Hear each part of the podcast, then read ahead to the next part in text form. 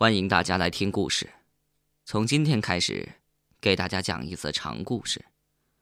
故事的名字叫《古城、古墓、古诗》。古城的年代也不是很久远了，史书记载最早建于清代。据老辈们讲，为了修建这座城市，曾经有一对贪官父子被剥了皮。并且剥下的皮被做成了一面人皮鼓，悬挂在城门上，日夜都有人敲响，以告诫后来的围观者。传说是很令人神往的，也很吸引人，总想到古城去亲眼看看。一个初秋周末的下午，我正在无聊当中闲坐着看书，突然电话铃急促的响了起来。一看电话号码，是欧阳打来的。喂，方伟吗？啊，什么事儿？就你一人？是啊，最近一直是。哎，那太好了，你先下楼来。干嘛？你下来就知道了。好，好，好，等我一会儿。快点，快点啊！合上书之后，我走下楼，一走出楼梯口，就看见一辆帕杰罗停在楼下。欧阳还坐在车里，正和两个人说话。见我下来，开门走下车，冲我神神秘秘的说：“我们打算去乌河古城，怎么样？有没有兴趣？”我一听说要去古城，顿时来了精神。怎么，现在就去吗？对呀，我好不容易才找来这辆车的，只能用两天，借此机会，我们好好玩一趟。他顿了一下，指了指从车里下来的另外两个人，一男一女，看样子年龄都不大。呃，介绍一下，这是小李，我们科的实习大学生，叫李晓。哦，这是他女朋友韩月，趁着假期来我们这儿玩的。我老早就听你说什么古城古城的，给他们一讲，他们也有些着迷了，都嚷嚷着要去看看。今天还正好有机会，怎么样？我们一起去吧。车里那个小伙子是个瘦高个儿，有一米八零的样子，瘦是瘦了点儿，不过看着倒蛮精神的。他女朋友韩月也不矮，站在我面前几乎和我差不多高了，只是还是一脸的学生气，一看就是刚刚离开学校不久。你好，我们之间相互握了握手，算是认识了。看了看天色，虽说是下午五点多，可太阳仍然老高老高的，天上零零星星的漂浮着几片云彩。这会儿去，晚上肯定赶不回来。于是我问欧阳：“哎，你不是打算今晚住在那儿吧？”欧阳说：“呃，我听说乌河古城附近好像还有人家，我想应该可以借宿的吧。再说我还带着露营帐篷呢，走吧。”得，你这小子还准备的挺周到。行了，等我一会儿，我拿件外套。那儿晚上应该会很凉的。行行行，你快点啊！我以最快的速度冲上楼去，取了一件外衣，又冲了下来。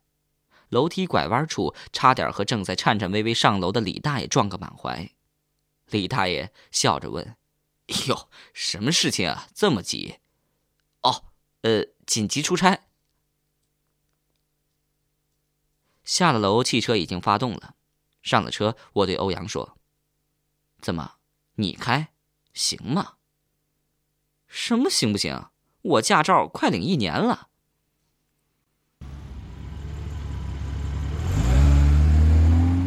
汽车不一会儿就开出了市区，一路西行。过了不多久，眼前除了一条黑油油的柏油公路延伸至无尽的天边。路两边稀稀拉拉的长着一些即将枯黄的野草之外，没有一丝生命的痕迹。西部的戈壁是壮美的，但是对生命来说也是无奈的。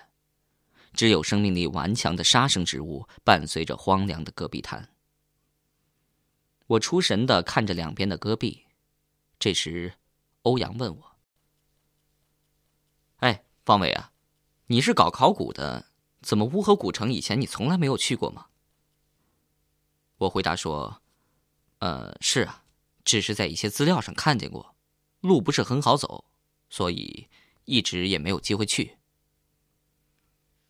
这时，坐在旁边的小李问我：“听说古城里曾经发现过一面人皮做的鼓，是不是这样？”“对，人皮鼓我倒是看见过。”韩月又问我：“真的是人皮做的？”“是啊，而且鼓身是用两个人的头盖骨做的。”“好家伙，谁这么残忍？”“不是残忍。”我笑了，这里面。还有个典故呢。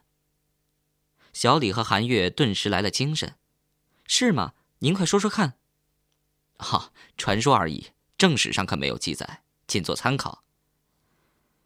相传古代有个皇帝，一次做梦梦见在西部巡游，在荒无人迹的沙漠中，忽然看见一片绿洲，清水环湾，一条小河向西流逝，在旁边种植着四棵参天大树。浓荫掩映。奇怪的是，树上还挂着金光耀眼的皇冠玉带。小河旁边有一座宏伟的城池，真好似天上神仙境，人间帝王家。当他醒来之后，非常高兴，觉得梦中之境必是龙游圣地，随即命令按梦里的情景绘图，派人四处查访。终于在西部的一个边陲发现了特别像梦中情景的一个小镇。尤其是令人吃惊的是，在小河旁边的一棵参天大树上悬挂着一只草帽，缠着一根草绳，和皇帝梦中的情景恰成附会。于是皇帝龙颜大悦，立刻拨了一笔巨款，派一对大臣父子负责在此地修建和京城一样的城池，以备皇帝巡幸居住。没想到，这对官宦父子来到西域之后，看到这地方远离京城，偏远荒凉，顿时起了歪念头。他们私下里一合计，这里如此荒凉，皇帝日理百政，哪有功夫来这儿巡游呢？于是他们见财忘法，把大笔的巨款吞没，只修建了不到一里见方的小城，便回京城交差去了。可是人算不如天算，一年之后，皇帝派遣一位钦差大臣去西北办事，路过此地，顺道参观了一下这座亲命建造的城池。这一来，便揭开了这对贪官父子的真面目。皇帝听后大为震怒，立刻降旨把这两父子处死，并且从他两人的脊背上剥下一整块皮来，做成一面人皮鼓。还颁令把它永远的悬挂在古城的城门上，日夜敲响，作为维护皇威、惩戒贪官的警戒。讲到这里，我看了看手表，已经是下午的七点二十分了。快要落山的夕阳越来越红，余晖照在小李和韩月的脸上。欧阳则在专心的开着车，两眼呆呆的看着前方的路。他们好像还沉浸在这凄凉的传说里，脸上的神色飘忽不定。我拍了拍小李的肩膀：“嘿，想什么呢？”小李和韩月同时吁了一口长气，回过神来。啊，想不到乌河古城还有这么个来历，有意思。韩月嘟囔着：“还有意思，挺吓人的。”吓人，传说而已。怎么不敢去了？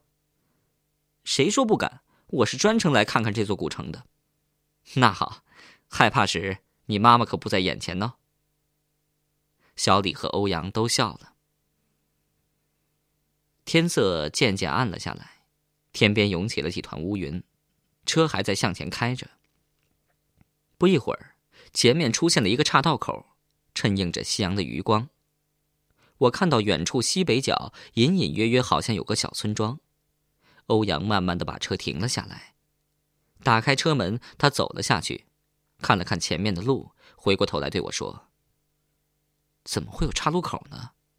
哎，走哪条啊？”我也下了车，奇怪的问：“怎么这路上没路标呢？没有，怪事儿了。我来的时候问了小张了，他说这条公路没有岔路。那小张去过古城吗？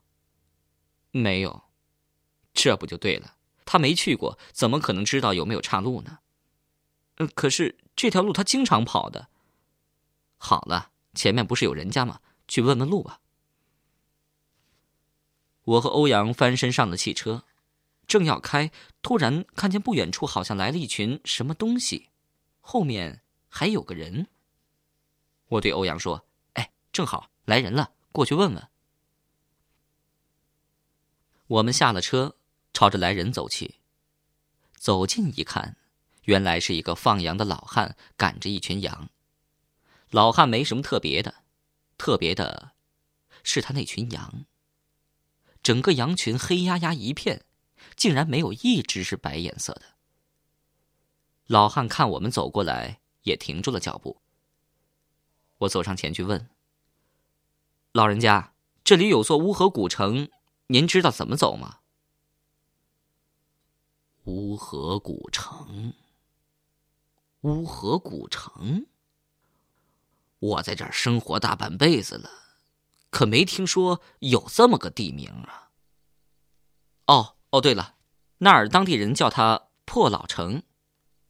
哦，你是说那儿啊？就在我们村子的东北面，大概十五里的地方，有些破城墙。破城墙里有一些破房子，我有时候放羊还在那儿路过，不过没进去过，好像几百年都没人了。呃，不知道是不是你说的那个什么什么古城？对对对，就是那儿。这么晚了，你们去那儿干嘛？我们去玩儿。玩儿？那儿白天一个人去都阴森森的。你们晚上去 想撞鬼呀？老汉笑了，露出了一排稀稀拉拉焦黄的牙齿。鬼？哈，我们人多不怕。大爷，您知道路怎么走吗？就是这条。老汉指了指靠右的路。你们顺着这条路往前走，大概三里，有一个岔路。继续走右面的土路，再走八九里就应该看见了。不过，小伙子，我看你们还是明天白天再去，因为那段路可是不太好走啊。哦，谢谢您了，老人家，我们上车自己商量商量。老汉赶着羊群，慢慢的向小村庄走了。我看了看身边的欧阳。他正看着那群黑羊，不知在想什么。走吧，看什么呢？没见过羊啊。欧阳好像很疑惑的看了看我，然后嗯了一声。我们一起上了车，我对小李和韩月说了说道路的情况，商量着下一步该怎么办。我看见欧阳还在看我，我笑着骂了一句：“你撞鬼了？发什么神经呢？”过了几秒钟，欧阳突然问了我一句：“方伟，你不觉得奇怪？奇怪？奇怪什么？那群羊啊，你看，大概有多少？几百只吧，都是黑的，那有什么？少见多怪。怪就怪在这儿，除了你和那个放羊老汉说话。”你还听到什么没有？嗯，没有啊。我说完这句话，突然一股莫名的凉意从我的后脊梁直接窜到脑后。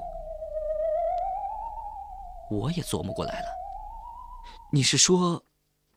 是啊，这么一大群羊，怎么一点声音都没有啊？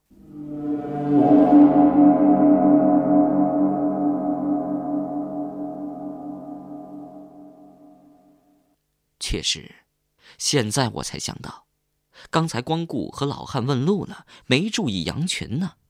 这么一大群羊，走路居然没一点声音。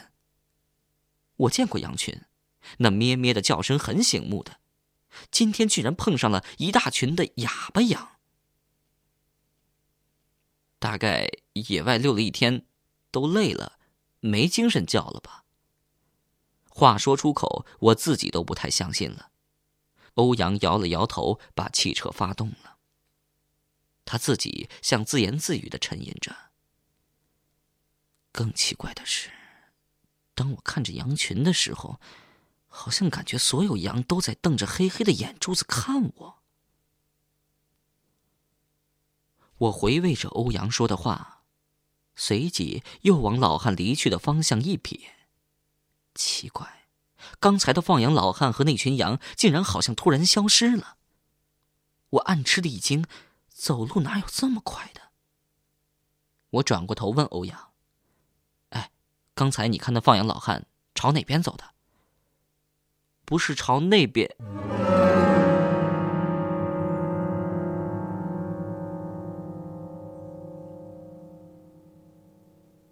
欧阳也呆了。奇怪呀！霎时间，欧阳脸上流露出一丝的恐惧。小李和韩月对望了一眼，也朝那边看着。渐渐的，他们的脸上也显现出了紧张的神色。天边最后的一点余光已经消失了，戈壁的黑夜仿佛来得相当快，转眼间黑暗已经笼罩了整个大地。只有远处星星点点的灯光在忽明忽暗的闪烁着，四下里死一般的沉寂。我好像都听到了自己扑通扑通的心跳声。欧阳双手握着方向盘，眼睛愣愣的看着前方。小李和韩月相互偎依在一起，也是无言。由于我工作性质的缘故，我从来都是不信邪的。当然也从来没有碰上过什么不可思议的事情，可是今天例外。过了一会儿，欧阳转过脸，对我说：“方伟，还去吗？你说呢，欧阳？几百公里都跑来了，你想放弃吗？”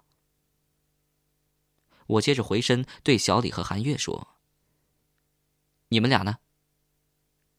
小李看着身边的韩月，眼神犹豫不定。韩月看了看他，又望了我一眼，好像想说什么，但又没说出口，低下了头。我坚定的一咬牙说：“行了，别自个儿吓唬自个儿了。我们四个人有什么好怕的？欧阳，开车吧，放个音乐，轻松轻松。”欧阳犹豫了一下。看到小李和韩月也没说什么反对意见，慢慢的把车发动了。